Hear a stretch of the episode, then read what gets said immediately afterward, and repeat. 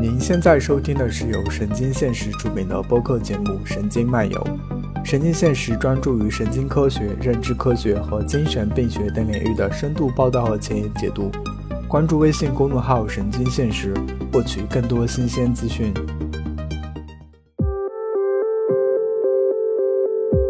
刚刚润者说，就是就是他导师不是说，今天不要再想，嗯。就是 neuroscience 如何为 machine learning 做贡献，要想想 machine learning 为 neuroscience 做贡献。By the way，这句话应该有点像不要想国家怎么给你做贡献，要想想你怎么给国家做贡献这种话。其实我还听到过另外一句是不要想 back propagation 要怎么给 machine learning 做贡献，然后要反过来。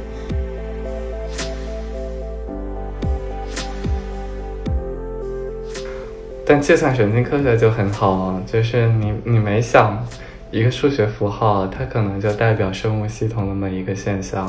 你你描描述的一个数学过程，它可能就对应了某一种生物过程。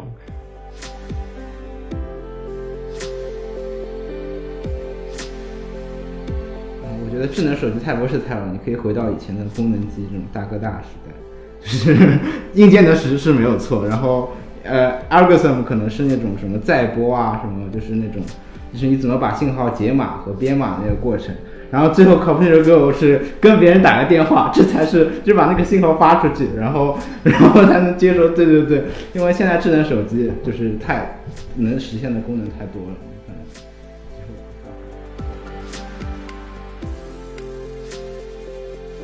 那你预言一下下一个风口是什么？下一个风口？不好说吧，我总不能说 neuroscience 吧，嗯。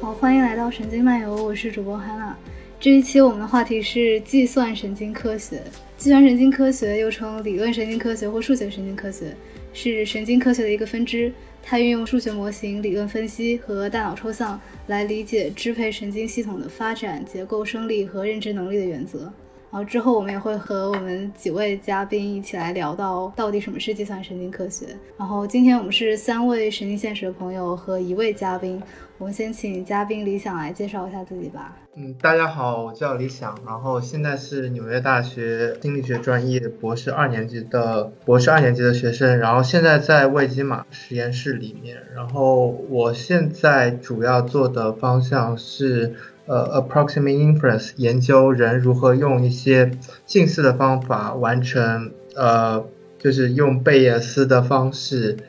对。呃，环境中的信息进行整合。现在新开的一个坑是研究人们如何在复杂的问题下进行合作。好的，出乎意料。刚才理想同学说他觉得他做的事情跟计算神经科学最无关，所以想最后一个介绍。那 没关系。然后老猫来介绍一下吧。嗨，我叫老猫，呃，本名顾金涛。在神经科学翻译过一遍一些文章，呃，我现在在上海纽约大学读呃神经科学的博士，呃，我的导师是嗯 Subin Lim，是一个年轻的 PI，他的老师是 NYU 的 John Rinzo，呃，然后也跟着呃 Mark Goldman 和 Nicholas Bruno 做过一段时间的博后，呃，现在主要研究的是记忆和神经可塑性。嗯，然后研究数学里面的这种新因子模型。嗯，然后润哲来介绍一下吧。呃，大家好，我叫杨润哲，呃，现在是普林斯顿大学计算机科学系的一名在读博士。呃，我的老板是 Sebastian Song，他在 Neuroscience Institute，所以我也会做一些计算科、计算神经科学相关的研究。呃，我是神经现实的一名志愿者。嗯，好的。然后刚才念了一段百科介绍嘛，但是肯定各位可能有一些意见，我来讨论一下，就什么是计算神经科学？因为神经科学真有很多往前面加前缀的这这种传统。那计算神经科学，计算和神经它的关系是什么样的？润哲先来说吧。下下一个，下一个，我觉得就是关系，嗯，呃。计算神经科学就是计算，如果作为一种修饰的话，那显然计算是为神经科学服务的。就像你刚才的介绍里面一样，它是通过一些呃数学以及计算机模拟的方法，对各层次的神经系统进行建模和研究。那就是可能从我一个 CS 的角度来说，我觉得计算神经科学有时候神经它不仅仅是一种修饰，计算有时候反而成为这门学科的一种目的。就是我从神经系统中，从各层次的神经系统中得到一些计算上的启发。从而设计一些有实用价值的数学模型，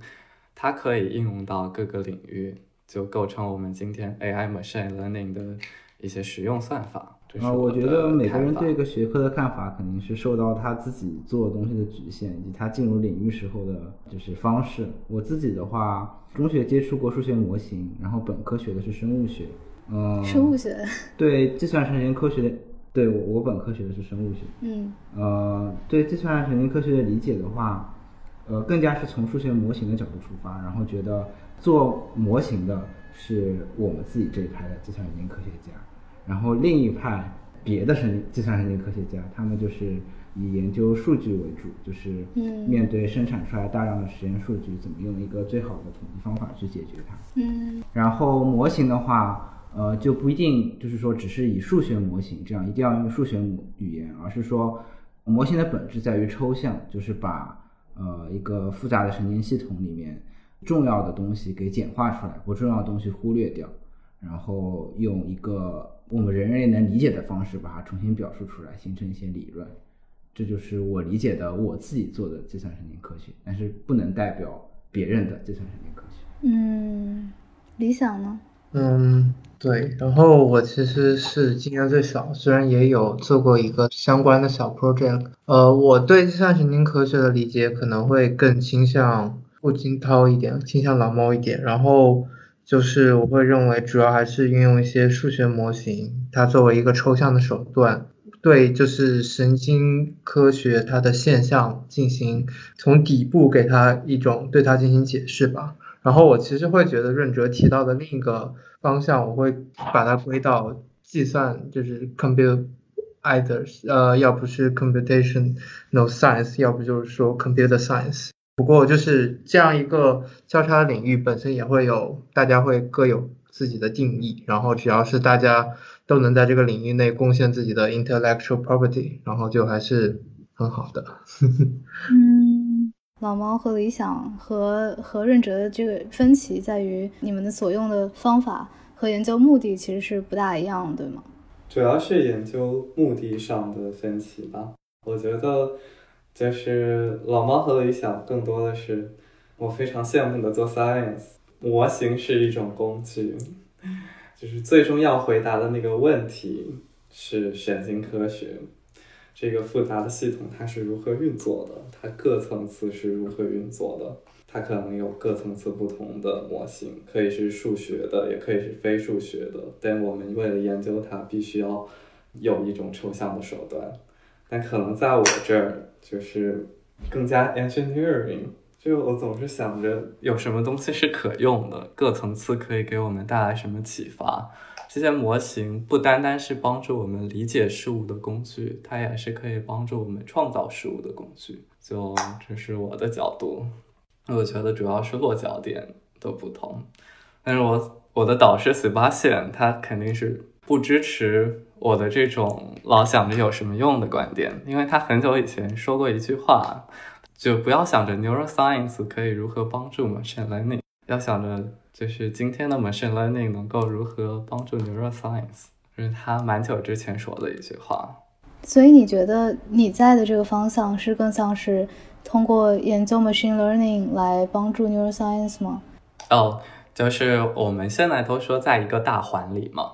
就是这个环的上半弦，它是我们如何用今天的 machine learning，用 computer vision，用计算机视觉的技术去帮助我们呃重构大脑，或者用其他的一些机器学习的手段去帮助我们分析来自大脑的数据。但是另外一个环的这个下半弦。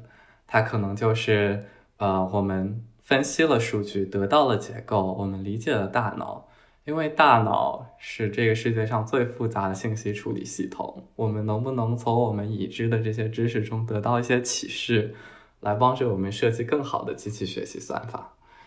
就是今天大家觉得这个环是可以连起来的，就是我们不断可以创造新的科学发现，这些科学发现又可以帮助我们发明更好的技术手段。我所在的那一个半线，可能更多的是在下半线，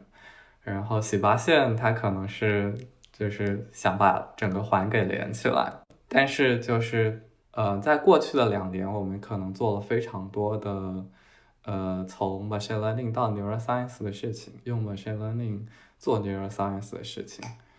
那就是未来的两年，因为已经有了一些结构的数据、功能的数据，我们更想的，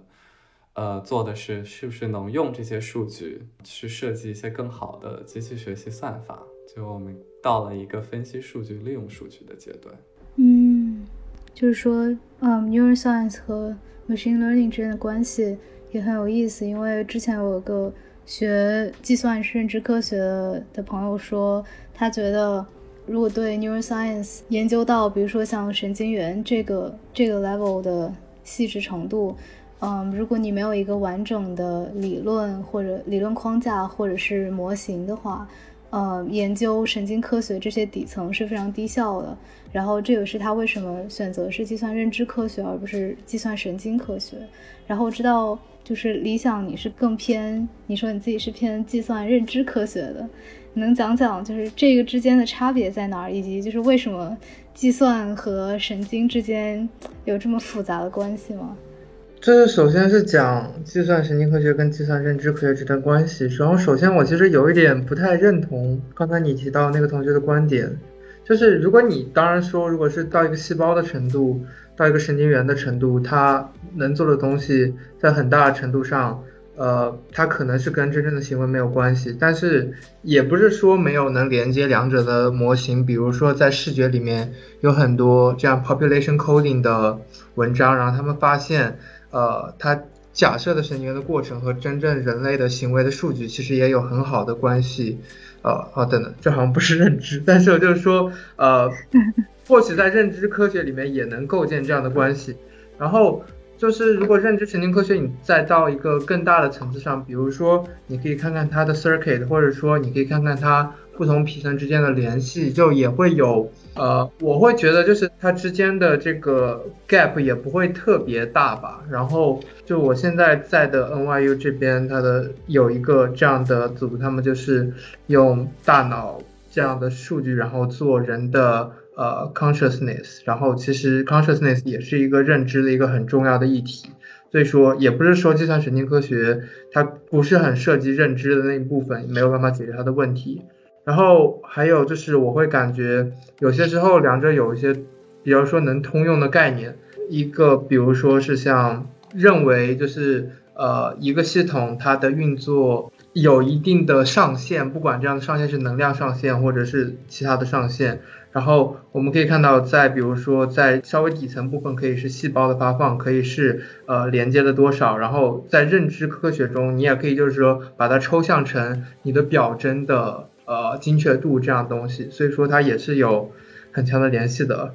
为什么会有就是 computer scientist 计算科学家和就是对于神经科学这个领域有那么复杂态度？因为一些人会觉得神经科学研究出来的一些东西，他们只能找到一些相关性，他们不可能得出因果性。嗯，然后如果你没有一个非常具体的然后完善的模型的话，你在神经科学里面找到很多东西。很难贡献到去构建一个模型这个过程中去，我就是很好奇为什么为什么会有这种不一样的态度？就有些人是觉得神经科学，嗯，没有神经科学也一样可以建立起很好的对大脑的这个模型，但有些人认为没有神经科学是是万万不可的。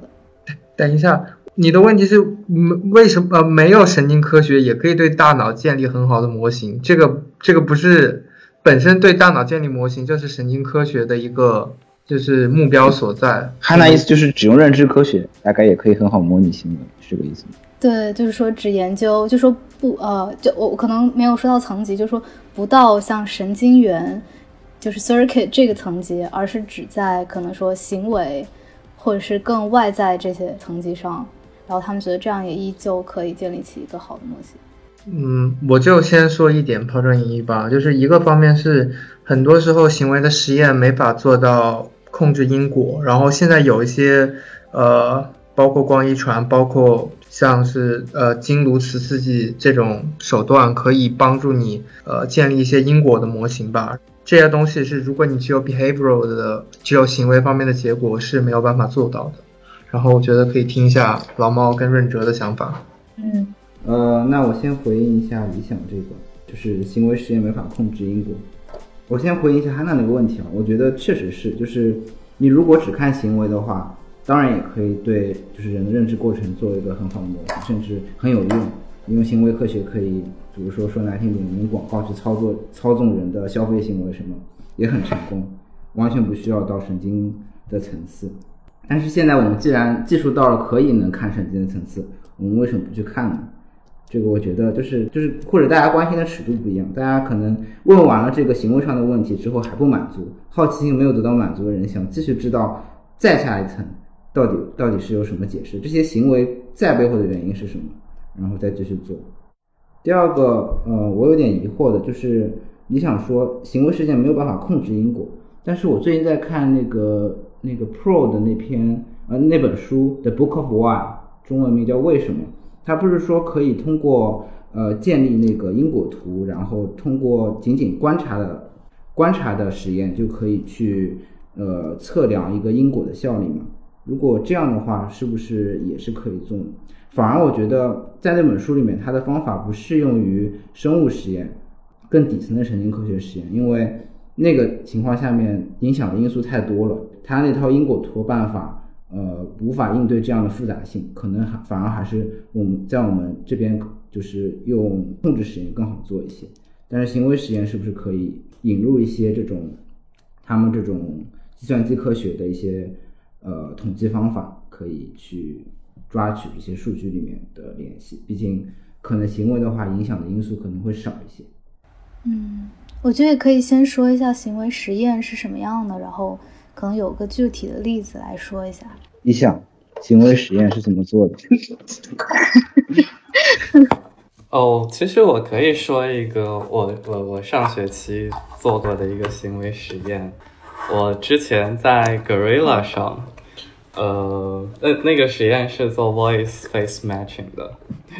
总之，我就在 Gorilla 上设计了一些题，就是让人先看十分钟的脸。然后再呃不没有十分钟，我先放十秒钟的脸，然后再呃出两段声音，让大家选哪一段声音更匹配之前那张脸，或者是先放一段声音，再放两张脸的图片，让大家选哪张脸更匹配之前出现过的那个声音。就是通过这种这种行为学的实验，我们要研究的问题就是人对。脸和声音的组合有没有鲜艳？就是因为我们知道，有的时候我们听到声音就能想象出那个人的样子，这件事情是不是靠谱？然后我们就设计了这样的东西去研究它，这算是一个行为学实验。至于最后那个显著性，我我持怀疑态度。那像这种实验里面，是不是影响因素就比较少？因为讲人类的行为实验我不太熟，但是动物里面的行为实验，我们隔壁的实验室也在做。然后他们试图用那种贝叶斯的模型去拟合，然后他们可能画出来，我看他们海报上的图，可能一共就四五个圈圈这样子，然后相互之间作用。这样的话，它这个因果的效应就比较好。从从有好几个圈圈互相作用那里，后面就没有听懂了。哦哦哦，就是他们画出来的图嘛，就是。有几个圈圈代表不同的因素，然后有箭头代表它们之间的就是因果关系什么的。像这样的话，就感觉好像就比较简单，似乎你就算不怎么控制的话，你可以通过一些呃统计的一些调整的方式去 adjust 它的那个这种可能会混淆的一些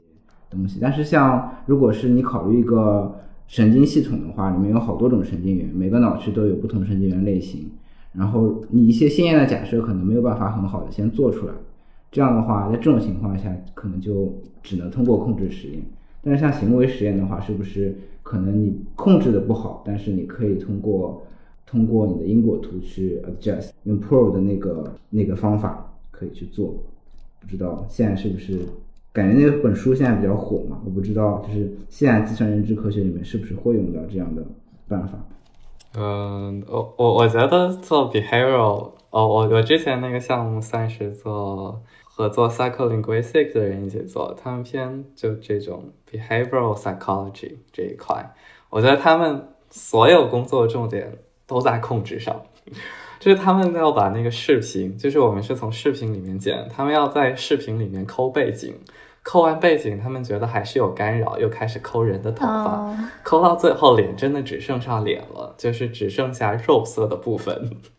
然后所有的背景都要是一致的，就是他们要控制到这种程度，包括每每个放多长时间，选项间隔多久。就是我觉得，就是给我的印象就是那是一门非常麻烦的学科，他们要控制每一个实验的细节，就有一种给我感觉，因为不知道哪些细节是重要的，所以我要控制所有细节的感觉。我觉得那门学科，嗯，有一种在就是低效的水深火热当中。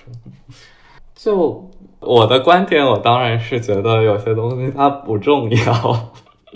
有些来自环境的 noise，就像你说的，它也许就就平均掉了。这种 noise 在数据里面就不会有多大的影响。但他们不那么认为，他们就是要尽量的减少各种潜在的 bias，包括每每段每段声音都是要经过 normalize，就是音量都要 normalize，特别复杂。我主要是打打下手，嗯。你这个说就就让我想到你之前说我们是做科学，你是做工程，好像说的很 rosy 很浪漫一样，但实际上做科学的时候做着做着也就做成了工程，因为有很多的细节要去调整。然后做模型感觉好像是为了呃就是理解神经系统，但是做着做着就变成了只面向这个模型，哎这个模型为什么这里不对那里不对？哎，这个模型自己有什么神奇的性质，然后就脱离了原本的科学问题，就很容易被诱惑成做成一个工程的问题。那如果是跟就是行为实验相对，比如说刚刚润者说的那个实验，如果是要用，比如说用 fMRI 或者是 EEG 这种工具，然后来来找，比如说看到这张脸和这个声音之间有没有匹配，然后这个跟神经元的一些活动有没有关系？如果是用这种，就是放到这个框架下做的话。会是什么样的呢？就如果不是做行为实验，那计算神经科学会怎么做实验呢？等一下，现在就是像润哲刚刚提的那个东西，因为它本身实际实验上很少有对这种比较高级的认知功能，很少有在没有行为实验的情况下去看它神经里面会怎么做。可以这么做，但是应该不会有人这么做。一般来讲。有两有可能两方面接触这样的问题，一般都是一个偏低级一点的过程。我会猜是偏低级一点的过程，可能这么做。比如说，你从视觉来说啊，又又扯到视觉了。就视觉，你可以就是先假设有一对有一群对，呃，就因为它本身也有视觉的结构，然后你再假设它中间有一不同的。呃，特征的神经元，然后你再假设它会发放，然后你可以看它有什么现象。另一方面，你也可以从行为上面来检测一些它在不同的这个环境下面有可能有什么的 prediction，然后它可以从两方面来接触这样的问题。但如果像刚才润哲那个东西的话，我觉得应该会比较难想这个东西怎么直接从神经方面来考虑，因为。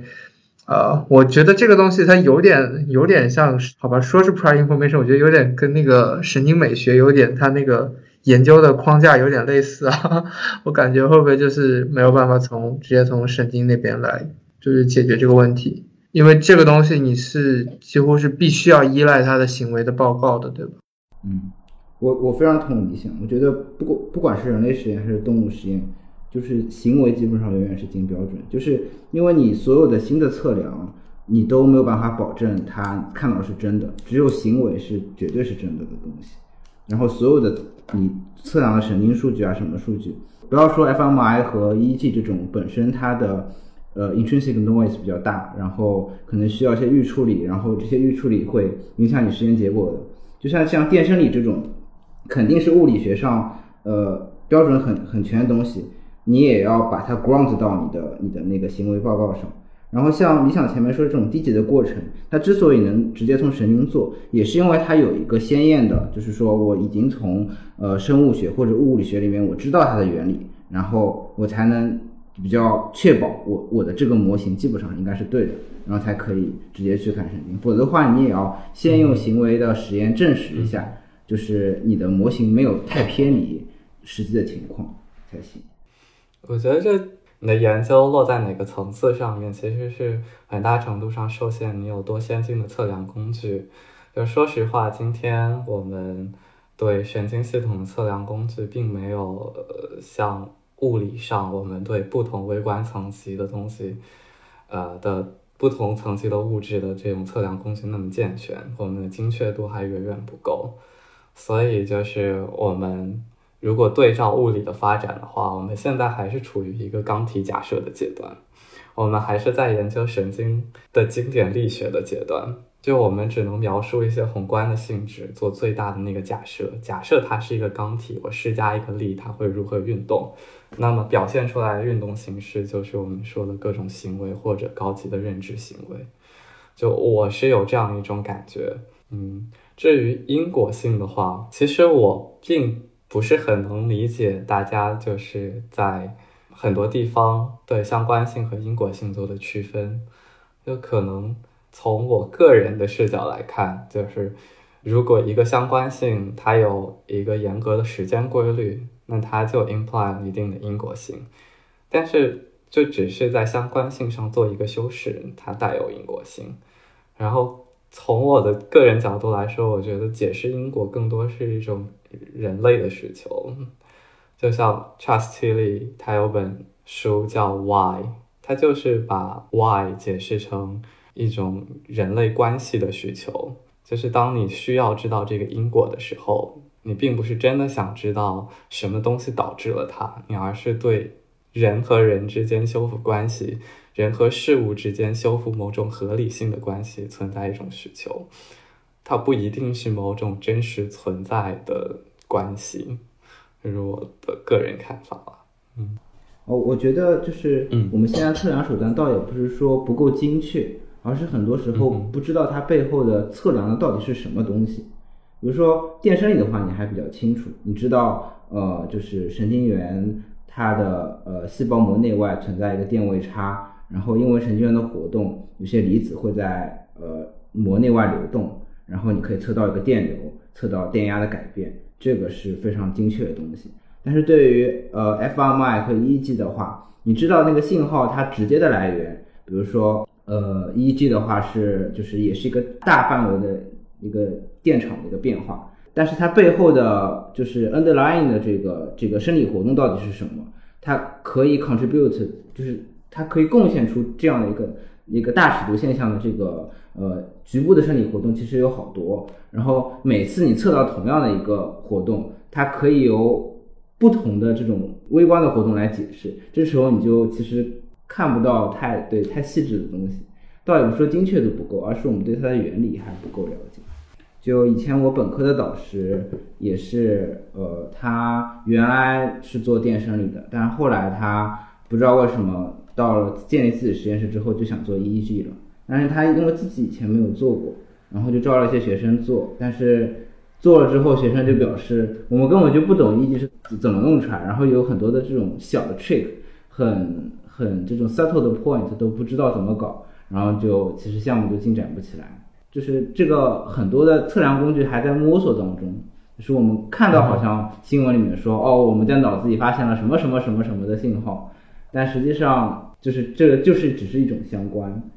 但是我们不明白它为什么会发生这些东西。哎，那我觉得，我觉得可以聊下一个话题，就是说，哦，就刚才我们是大概讲了计算神经科学一些，就是计算和神经之间的关系。然后我觉得你们提到很多，讨论到不同层次、不同 level 这个问题。啊，我们是不是可以来介绍一下猫儿的 three levels？我记得第一期的时候，其实润哲有讲到。不如主持人来讲吧。我老猫来讲怎么样？哦，行吧。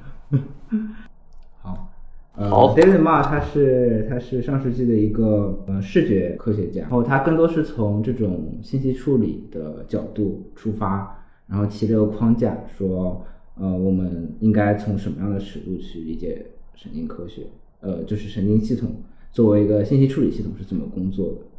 他认为有三个层次，最上面那个层次是计算层次，就是说我这个信息处理系统要达到一个什么样的目标，它最后要算出来东西是干嘛用的。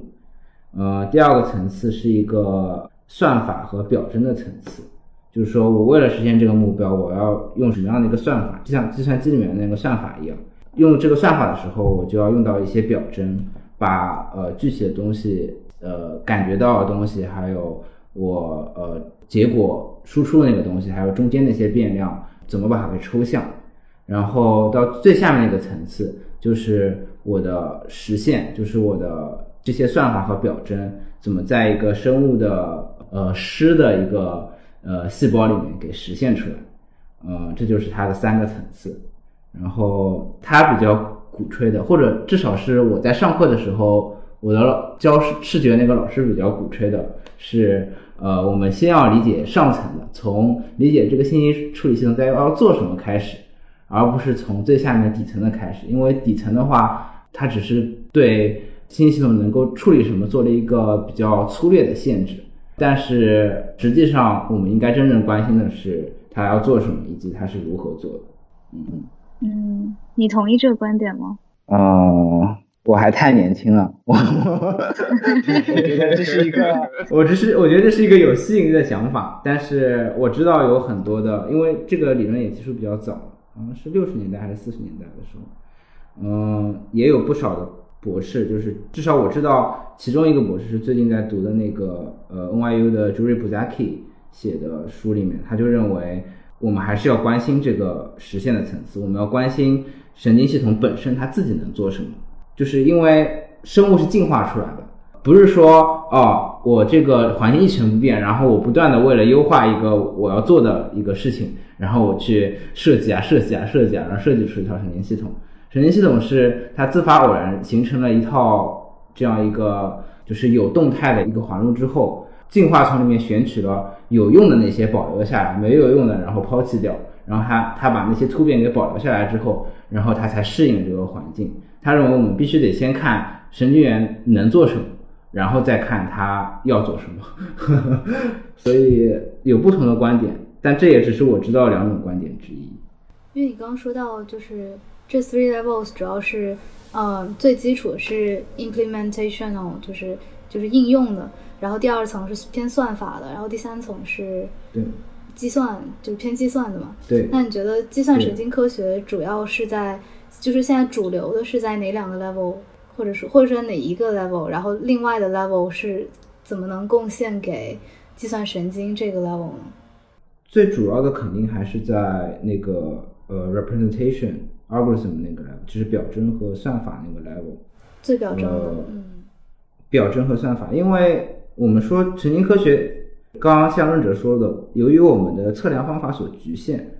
呃，还有我们的理论的局限。我们很多时候还是在测量一些相关性，然后当相关性的时候，我们最喜欢用的一个词就是 representation 表征，就是当你给了一个 sensory stimuli，给了一个感觉的刺激，或者是当这个动物做出了一个动作，做出一个决定的时候，我们再看啊，这个时候脑子这块的活动跟这个外界刺激或者它做出的行为是相关的，我们认为啊，这个神经元在表征这个东西。找到了不同表征之后，觉得啊，这里有这个表征，那里有这个表征，这个表征之间相互转换，可能是用了这样的一个算法。然后这时候就用到计算神经科学，然后去解释它怎么去算出来这个东西。但对于下面那个实现的层次，可能就是更多的是实验的科学家在做。而在 computation 这个层次，我们的理论还很缺乏，就是我们没有一个大统，就是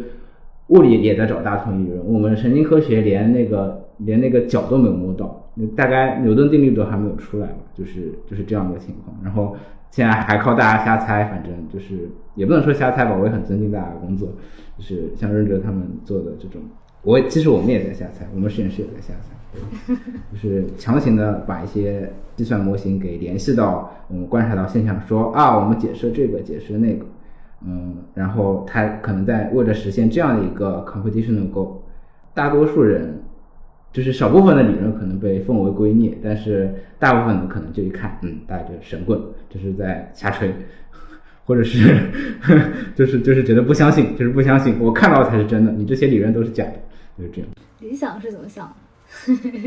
就比如说，就这 three levels 里面，你觉得，因为你自己说你是偏计算认知科学嘛，那我猜想你对这 three levels 的看法可能和老猫不大一样。有点同意他的观点吧，就是很多时候我们不知道什么是一个大家的共识，所以说有些时候有些 model 可以在意一些东西，比如说有些人认为 sparsity 就是神经连连接中间的这种简并性非常重要，但有些人就觉得如果你研究一个问题，在还开端的地方，你可以不不去管这个问题，这个东西也不是那么重要。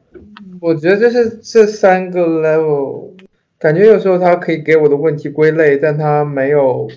很多时候也没有，其实帮我很好想一下我的我接下来该走哪一步。不过说回来这个的话，我平常的工作的话，可能是会介于 computational 跟 representation level 之间，因为我我也不太关心，我不关心底层怎么实现。如果是在行为实验的话，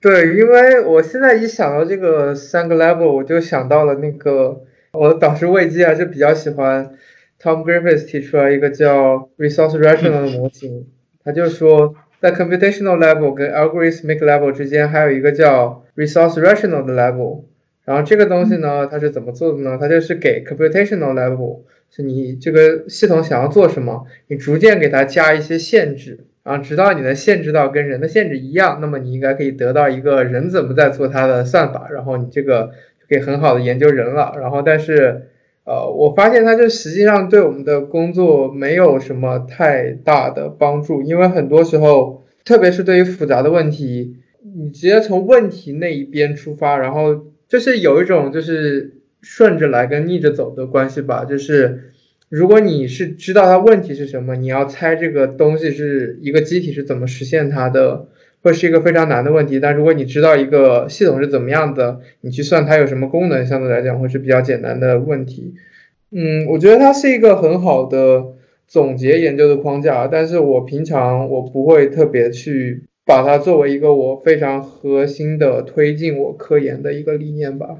呃，我有个问题，其实就是我一般就是在讲到这个框架的时候，总总喜欢说底层会给上层。呃，施加一些限制，就是具体的这个神经环路会给我能用什么算法、用什么表征施加限制，然后用什么算法、用什么表征会给这个我最后的 computational goal 施加一个什么限制。但这个讲的很抽象，其实我自己不是很理解，不知道润哲是不是能提供一些想法，就是为什么我们会说有这些限制？哦，对，我其实刚刚想讲限制的事情，就是。哦，我之所以在第一期或者第二期，第一期提到这个 David Smart 的三个层次，就是因为这学期我修了 Tom Griffiths 的课，他每节课都要向大家安利一遍这三个层次。然后他他个人最喜欢哪个层次呢？他个人最喜欢 computational 这个层次，因为他他给大家画的 PPT 这个 constraint 这个限制，并不是说从底层开始一层层往上走的。因为他是做认知科学的，他这个限制是从最大的计算目标开始，一层层往下做限制。就最简单的例子就是，我的计算目标，它是一个监督学习的任务，还是一个非监督学习的任务？它的反馈有多少？这个限制就大量的砍去了底层实现的很多可能性。就如果我是一个非监督的模型，我没有监督信号。我就否定了任何底层用这种什么传播 error 来进行权重调整的方法的可能性，但就是我平时做的工作可能正相反，就是我和 Sebastian 做的事情更多的是从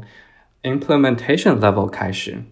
去思考这种特殊的结构如何给上层加限制。就我可以举一些例子。就从哪一层开始？我觉得更多的是因为我们相信哪一层。那如何选择我们相信哪一层？就像老猫刚才说的“眼见为实”嘛，“seeing is believing”。就可能对于 Tom 来说，他更多的观测来自于行为，他更多的观测来自于认知上的一些现象。那所以基于这些事情，它可以一层一层的往下做。那从 neuroscience 这边，因为我们实验室是做连接组，我们是去重构人脑的神经连接，所以我们直接看见是一些特殊的 circuit，一些特殊的 neuron type，它们连接在一起。我们试图从这个特殊的 implementation 开始，去思考为什么神经元之间要这么连接。就比如说神经元，它有不同的种类，它有兴奋型的和抑制型的。然后我们发现，兴奋型的神经元它往往有很强的选择性，呃，选择性表现在它对外界刺激有选择性，同时也表现在它的连接有选择性。而抑制型的神经元往往就是指某一类比较常见的抑制性的神经元，它们往往不具有那么高的选择性。对于外界的刺激，它们可能都普遍响应，而且它们的连接也比较广，就它们会和一大片呃兴奋性的神经元相连接。就是它这样的一种特殊结构带来的这个，首先是我们算法和表征层面的东西，就是我们更愿意相信那些有选择性的兴奋型的神经元，它们的突触形成的这种 feature，我们叫表征。嗯，是一种对外界事物的 coding，而抑制型的神经元，它们的这些 weights 更多的是一种组合，它可能是要呃表征一些不变性，就是呃一些 invariance。那就是在算法层面来说，兴奋型的神经元，因为它本身呃如果是一个使用了赫布法则进行训练的系统的话。那兴奋型的神经元往往是加强和它 presynaptic 和它前突触神经元的关联性。那抑制型的神经元也有一些实验去 support 这个观点，就是啊，它可能是 antihibian 的，就它可以 decorrelate 和它相连的神经元之间的神经活动。就是这个系统，它从一个动态的角度来看，就是一部分神经元试图去。最大化和外界信息的联系和前一层信息的联系，一部分神经元尽量的去推开那些神经元的表征，让它们尽量的不同。就是在算法层面，它呈现出了这样的一个动态结构。那么再上一个层级，在计算层面，这个系统在做什么样的事情？那我们就可以理解为这个系统试图呃对外界的信息建立某一种表征。这种表征呢，最大的反映外界信息的多样性，同时这种表征它们相互之间又要尽量的不同，从而尽量减少信息的冗余。就是它不一定是真的对我们大脑工作的一个正确描述，但是从这个局部，我们可以用已有的一些数学工具，呃，做的一些分析，但是可能对于整个大脑它不一定正确，甚至对这个局部，因为。比如说赫布法则，我们并没有特别强的实验证据说它就是这么学习的，所以它可能也不完全正确。但是我们的研究套路就是从底层开始，因为神经元有这些种类，它有这些特殊连接结构，还有我们相信这样的学习法则，它 imply 什么样的算法，然后从计算的层面，这样的算法在做什么样的事情，那么我们它觉得它是在做一种非监督学习的事情。我们叫它 correlation gain，它是要去 maximize 和外界的 correlation，minimize 神经元相互之间的 correlation。那个就是润哲说到，呃，就是从底层研究这种 Sebastian 算它比较长的算法，会有一个比较常见的一个 rebuttal 一个反驳，然后这个反驳也是。是不是我从 Tom Motion 那边听到的？我忘了，他在给我们上课说。哦，对了，很有意思。那个 Motion 和 Sebastian 曾经有过一次非常著名的关于连接组有没有用的一个辩论，大家可以去 YouTube 上看一下。然后那个常见的 report 是说，呃，如果你看我们那个呃，就是皮层里面有很多这种常见的这种 architecture，这种呃 feedforward inhibition 啊，feedback inhibition 啊，还有你刚刚说的这些。呃，长程的呃兴奋的投射和短程的呃非选择性的一些抑制性的这种包围，这样子的东西，它很常见。但是如果你把它想象成电脑里面的晶体管的话，电脑里面晶体管看上去长得也就是很很有结构化的。然后你去把电脑拆开的话，你看到晶体管，然后你能知道晶体管在做什么，但是你不知道这个电脑能做什么。实际上，这个电脑可以做很多很多的事情，然后它很 versatile，呃，然后这样就可以说啊，那我其实硬件这个实现对于我最后 computational 的限制其实没有这么大。我记得我依稀记得，因为已经过了一段时间，这可能就是当时课上跟我们讲，就是说限制没有这么大。然后，如果你采取这种完全不一样的结构，比如说你从电子计算机变成量子计算机的话，那当然你可以就是实现一个很完全不一样的 computational Go，或者说你实现一样的 computational Go，但是它的效率完全完全不一样。嗯，然后对，但是我作为我们生物，我们可能就选择这样一种 architecture 之后，也也没有办法太多大改了。然后就限制在这里，然后我们想实现一些大的目标的话，也就是就是用它一些可能不最 optimal、不最优化、不最有效的方法，然后去实现它，也可以实现。但是呃，就是但是这个好像跟最后最后我到底用到哪个硬件其实没有什么太大关系。对于这这个这个这个观点，一般就是他的 rebuttal 的这种再反驳回来，一般会是怎么反驳的呢？要就是呃，我要代表水发现吗？我应该代表不了，但是 但是一般是 一般是这样，就是你刚才说的这个，就是从结构到功能的联系嘛，就当然就是回到呃呃一千年前，我们拆开一台手机这个方方的盒子，嗯，看到里面的结构，我们想要试图从这些结构推测它有什么功能。甚至推测它这个局部有什么功能，是一件非常难的事情。嗯，但这就是我们今天面对的现实。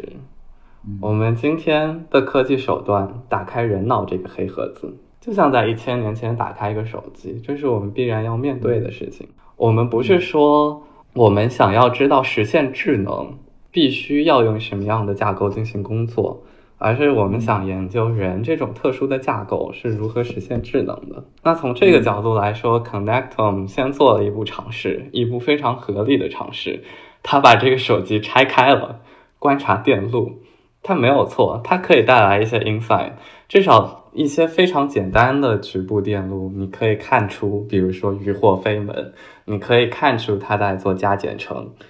对吧？你至少知道它有这些局部的计算的功能。但是从一个更复杂的体系来说，怎么把这个结构和它完全的功能联系上？我觉得就是你看，至少人类花了一千年发明出了手机，那可能以后解决这个东西的思路，它就不是这种拆开手机看一看，而是我们先要造出一些智能体来，然后反过来理解哪些东西是重要的，是原则性的，我们才能更好理解这个电路。我觉得你这个角度是。非常成立的，但基于今天的技术角度，拆这个手机，我觉得是我们能做的为数不多的尝试之一。对，是。还有就是，如果这个手机还有电的话，先打开来看看它能做什么。点一点，戳一戳，这倒是，这倒是，对，这就像行为学，对。对，所以行为学是拼标准的，不管是就是真的宏观上的行为，还是从就是微观上你测量神经元的一些。表现出来的活动都是一种行为。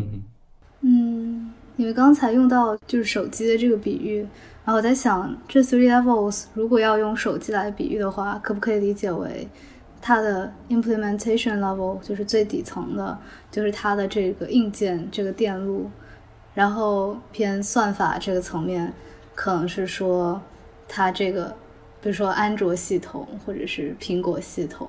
或者是就是这个手机它在 coding 的时候是怎么做的，然后 computational 的 level 可不可以说成就是比如说这个手机的设置里面有哪些选项，然后它的软件是什么样，这些软件可以帮人们做什么，然后可能就是说基于这个比喻的话，我这样来类比是对的吗？嗯，我觉得智能手机太不是太了，你可以回到以前的功能机这种大哥大时代。就是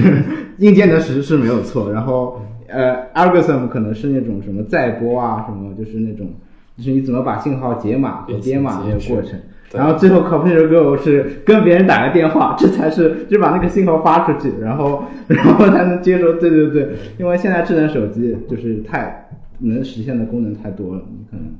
就不太好做这个比。但其实。但其实人更复杂，就是是就人，我不相信他的 computational goal 是单一的。但真的要说作为一个整体，脑子的 goal 是什么？我觉得很难，就像一部智能手机，嗯活下来，活下来。是吗？但是最主要的构是让动这个动物活下来，你你不觉得吗？就是至少我从一个生物学毕业的本科生来说，我觉得就是活下来是大脑要实现的最最重要的功能。你你不要皮层，不要什么别的也好，你只要我能够把我的整个的新陈代谢能够维系住，这是最重要的。那它进化的动力是什么呢？就进化动力是要适应快速变化的环境啊。就可以更好的活下来吗？但我觉得今天的宠物也可以啊，就是依赖另外一种生物。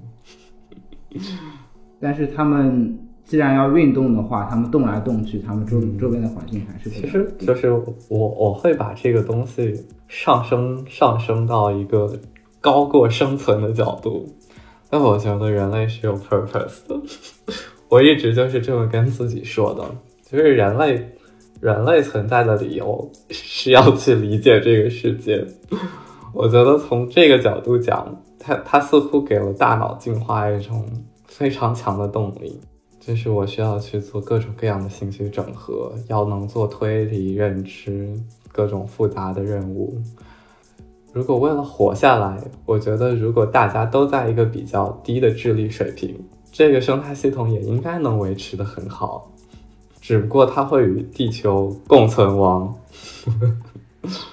嗯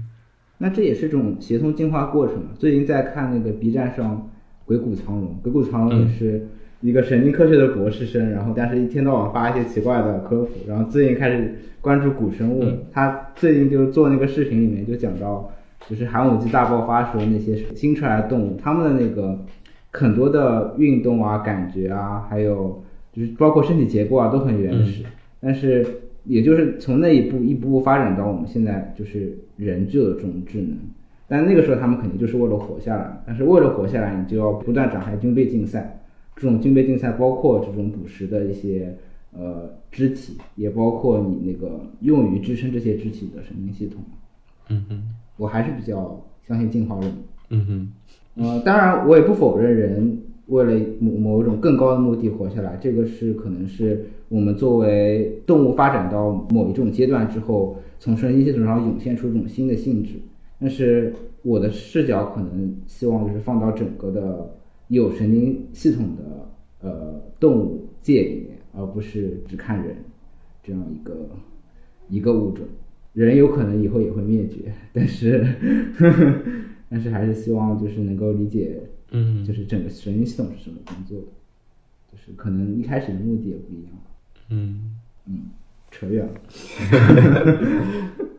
啊，我还有点好奇，因为老猫，你刚刚说那个是有点像进化生理学嘛？就是因为像进化心理学的话，嗯，就进化心理学受到诟病的很大一部分原因，就它它有很多东西是后设信息，就是它对人的行为是解释性的，然后它总是能找到一个，就是只要是符合进化这个理论或者说这个方向。它总是可以找到相应的说法，去把新的漏洞给圆回来，这样。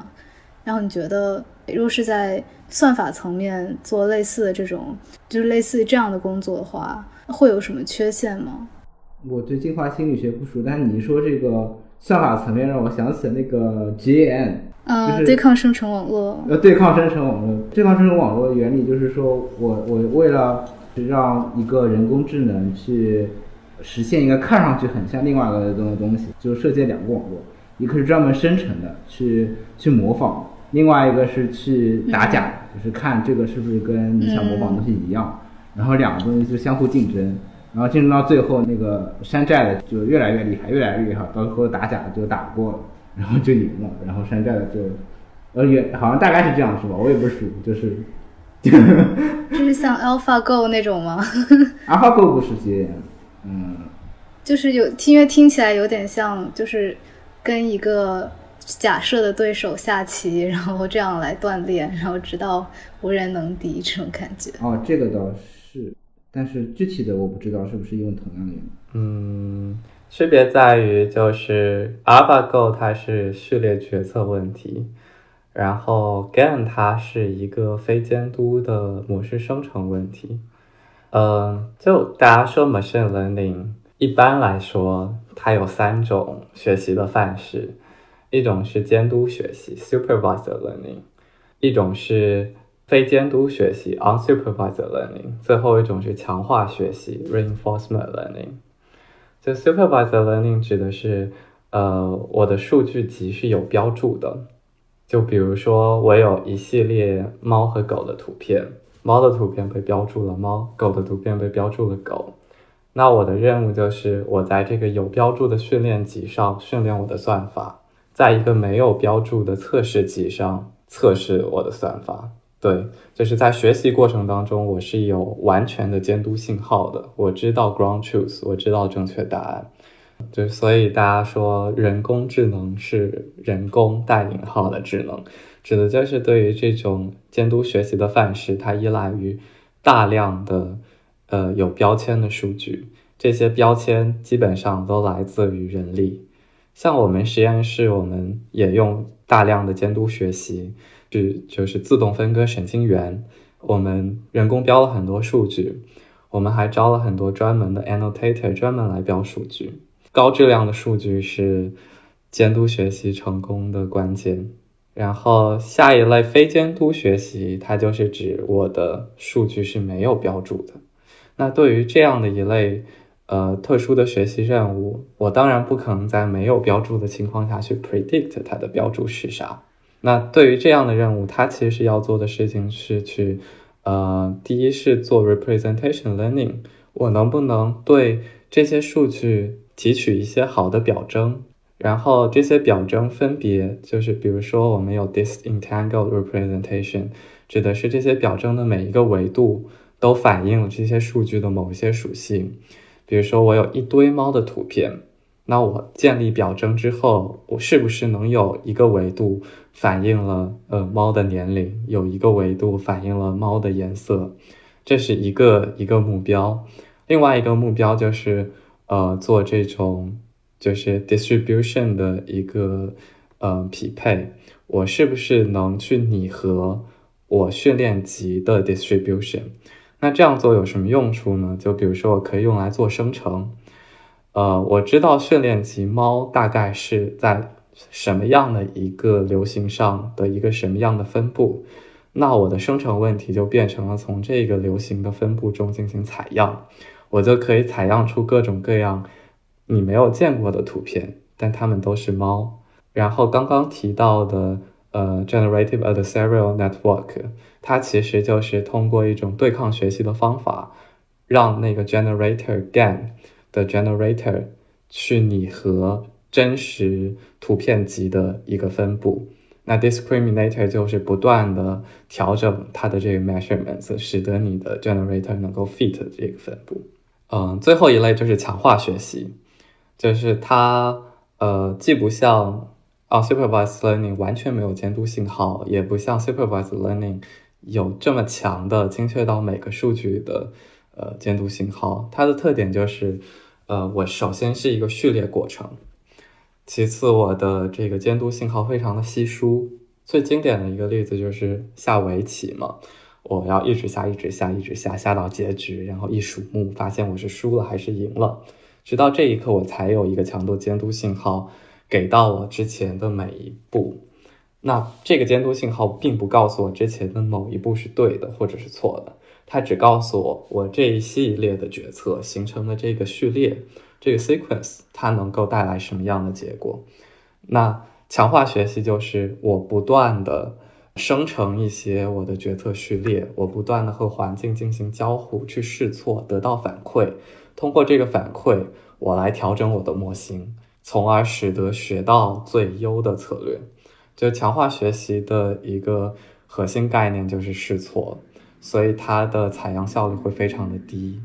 为了解决采样策略效率的问题，我们可以有各种各样的，比如说自博弈的方法，减少和真实环境的交互。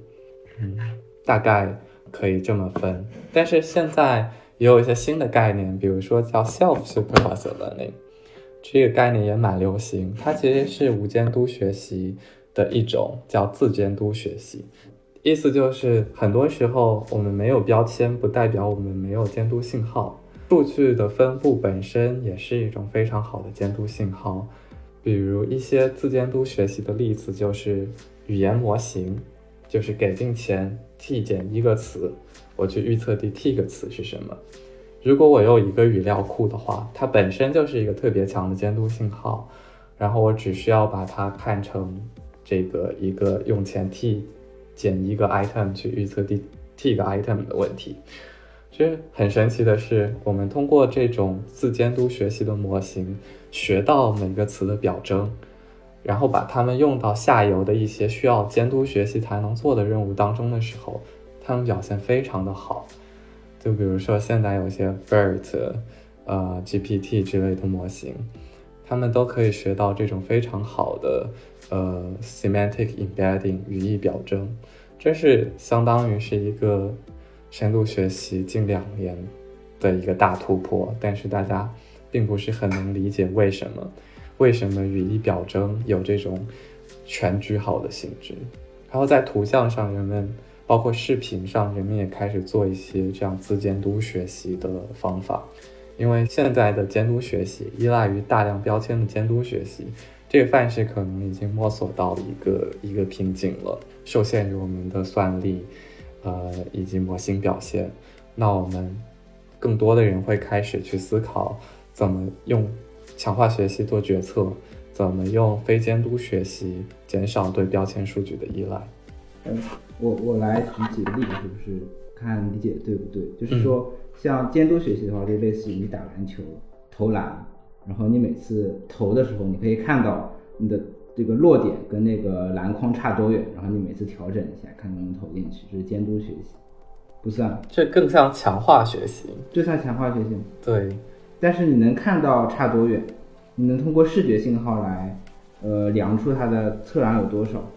哦，我可能这样来加，就是监督学习可能更像是旁边有一个教练，然后他会就是校正你的动作，可能说，然后非监督学习可能更像是。就是它整个过程是一个黑箱，然后就是你训，你把自己关到一个房间里，然后一直在练，然后你也反正你是练了很多天后被放出来。就我觉得非监督学习可能嗯不太适合用篮球这个例子，就是因为像刚刚举到非监督学习更多的是要比如说呃 representation learning，我能不能建立一个好的表征去描述描述我的 data set。我能不能去拟合你的分布用来做生成？所以它可能用篮球做类比就比较难联系在一起。如果我去想象这个过程，对，那更像是一个非监督学习的过程。然后如果我是真实在投篮，那像刚才说的，我不断的去试调整我的角度，根据我最后进不进它角度这个 arrow 怎么去调整自己，这更像强化学习。那如果有个教练，或者说我我如果投篮的时候空中有一道轨迹，就是通过这种非常精确的 guidance，这种非常强的监督信号去引导我的学习过程，这才像今天我们呃最成功的一个学习范式——监督学习。但是确实就是进篮筐这个东西是一个强化，是一个奖励。就是如果把篮球这个放到球赛的语境下，那。比赛得分或者是否获胜，是不是就是强化学习？就是我觉得强化学习跟非监督式学习很重要的一个区分，就是它有没有一个，比如说你这一局的结果强化学习有回馈，非监督学习没有回馈。然后就像李想刚才讲的很好的例子，就是想象这个过程就属于一种非监督学习，就是做生成这个过程是一种非监督学习。那监督学习其实我觉得很少见，就是对于神经系统来说，我要做到这种 instance level 的监督学习，这个例子其实很少见。挺好，我觉得我们可以进入最后一个环节，一个不那么学术的环节，因为因为三位都是，就是怎么说怎么说也是在做研究阶段，就属于博士阶段嘛。那如果对于比如说高中生、大学生，他们如果对计算神经科学，或者说用计算的方法和神经或者是认知这两个方向，就是去嗯，去做研究也好，学习也好的话，你们觉得有什么建议吗？或者你觉得学这个领域，大家的热情主要是在哪里呢？那我我先说吧，因为这个这个 这个这一块是我提议的。我觉得我放在这儿就是为了趣味的，就是说，就是好像大家觉得加计算这个词就很酷，然后就就很难词也对吧很酷要很多数学但它其实没有这么神秘了，就是嗯，很多人其实进入这个领域本身也不是说奔着计算去的，有很多人本来一开始是做纯生物的研究，或者做其他方面的研究，然后要用到这些计算工具，然后去学，其实没有这么难。就是好像大家之前先觉得编程好难啊，要要开始学起来，但实际上真的要用的时候，上手之后没有这么难的。还有一个趣味的，我这次主要是因为都是朋友的关系，然后都是三个男生，但实际上计算神经科学里面也也就是当然有这种性别的一个偏差，对吧？就是可能女生比较少，但是厉害的女生也很多。我导师是女的，然后理想实验室有也有很厉害的这个呃师姐，就是这这也是一个要趣味的东西。还有什么其他的？要不就交给下一个吧，要不呃润哲还是润哲吧？呃，对，那我进不去味，进不去味。就是我知道今天很多人就是要升 CS，要做 deep learning，做 machine learning，然后每年申请都水涨船高。就本科生带着带着五六篇 paper，然后来升 PhD，这太可怕了，这太可怕了。就是本科生都能发五六篇 paper，一篇 paper 今年发完，明年 SCI 认证涨到两百，这说明什么？这说明在那篇 paper 发完之后，又有两百个人 就着这个主题进一步又发出了 paper。所以大家想想看，这个领域，大家想想看，这个领域它是不是就我不说它门槛的问题，就是说它真正贡献了多少价值，对整个对整个人类的发展来说，就是存疑了。就它是一个热闹的领域，它是一个繁荣的领域，但不见得就是呃这个领域有你真正想做的东西在那里。那我为什么转神经呢？就是出于我我对这一点的一个想法，就是我觉得，我觉得今天的 deep learning，嗯，处于一个它有用，但我们不知道它为什么有用的阶段。因为像人类历史上，就是先有飞机，后有空气动力学的阶段，就是为了去寻找支撑它的空气动力学在哪里。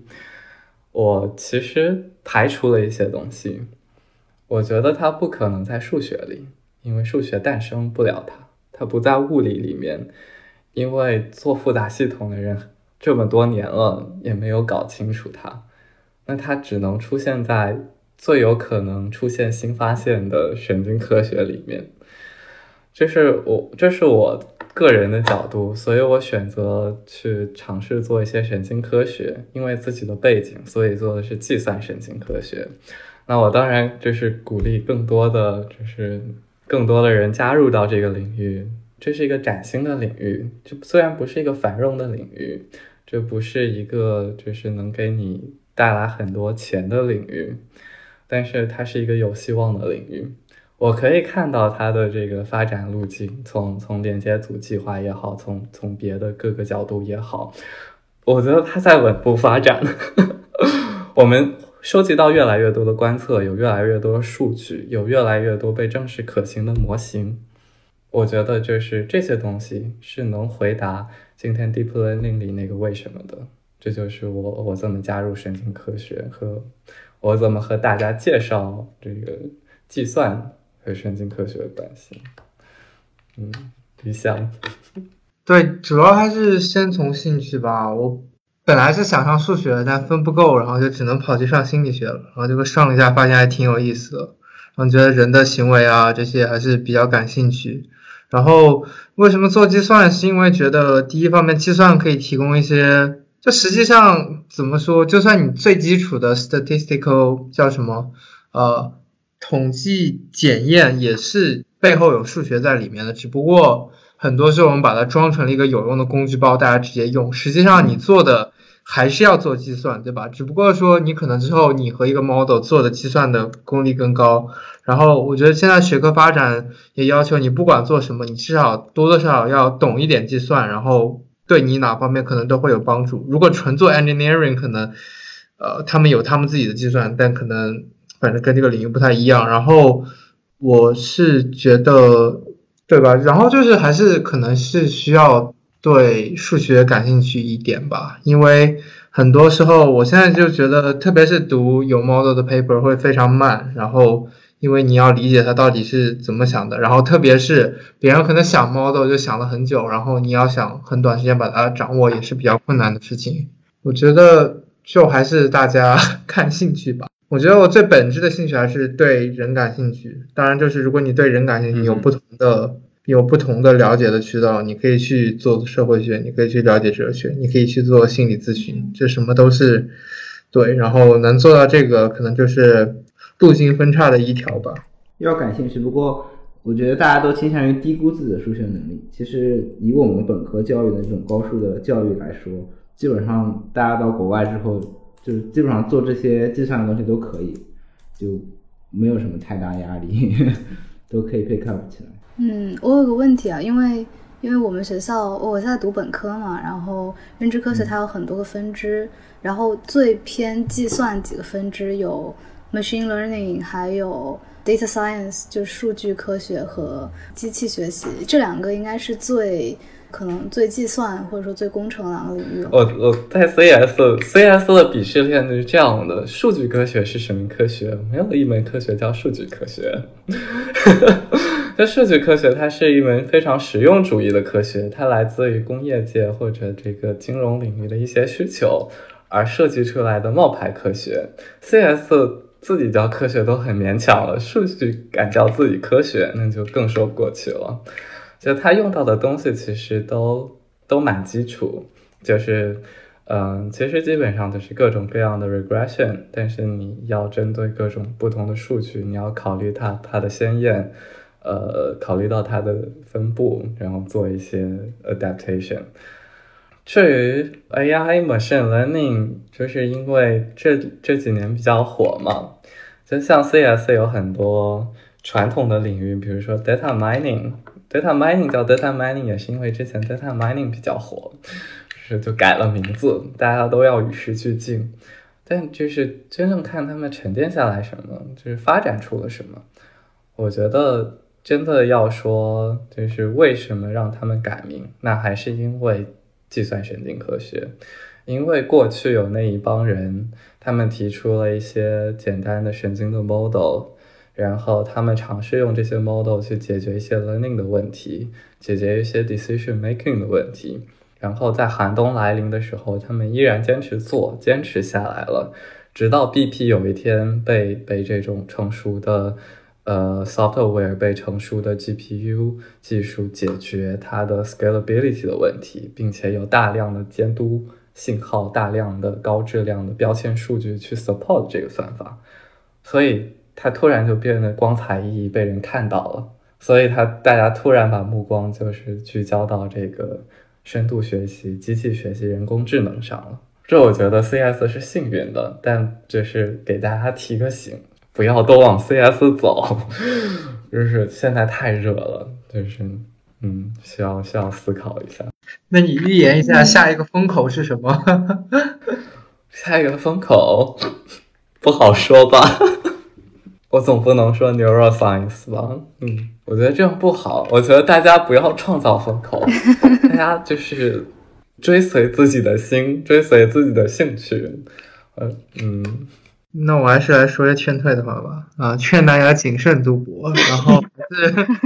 嗯，因为国外的话，他会 大家大家普遍，我是直接从本科直接过来读博士，然后国外很多都是在本科之后做了一到两年全职的 RA 之后再过来，然后可能那个时候会比较想好吧。我虽然觉得自己还是挺喜欢，但是还是觉得有些东西可能。啊，如果再想想，可能或许有不同的决定，但也或许不会。然后还有一个就是计算神经科学这边，他们其实很多研究的周期会更加长。因为很多 behavioral 的 result，你有 behavioral 的东西就可以了，就可以发一些东西。但是哦不对，计算神经科学 那就就是说它可能有些 phenomenon 就可以发一些东西，但对于呃计算神经科学，他们往往要不就是找别人已经有的 behavioral 的 result，或者是自己先有一些行为的结果，然后再看里面发生了什么东西，然后其实周期会更长一些吧，然后。我觉得会，其实会更辛苦一点，因为我觉得我看我们实验室做的工作周期往往会比做同样 topic 但是 modeling 少的呃组其实做的更少一点。不过也会得出来更有趣的以及更可以预测性的结果，然后还是挺好玩的。然后最后我说的更多是计算认知科学，不是计算神经科学。不过我觉得都有相。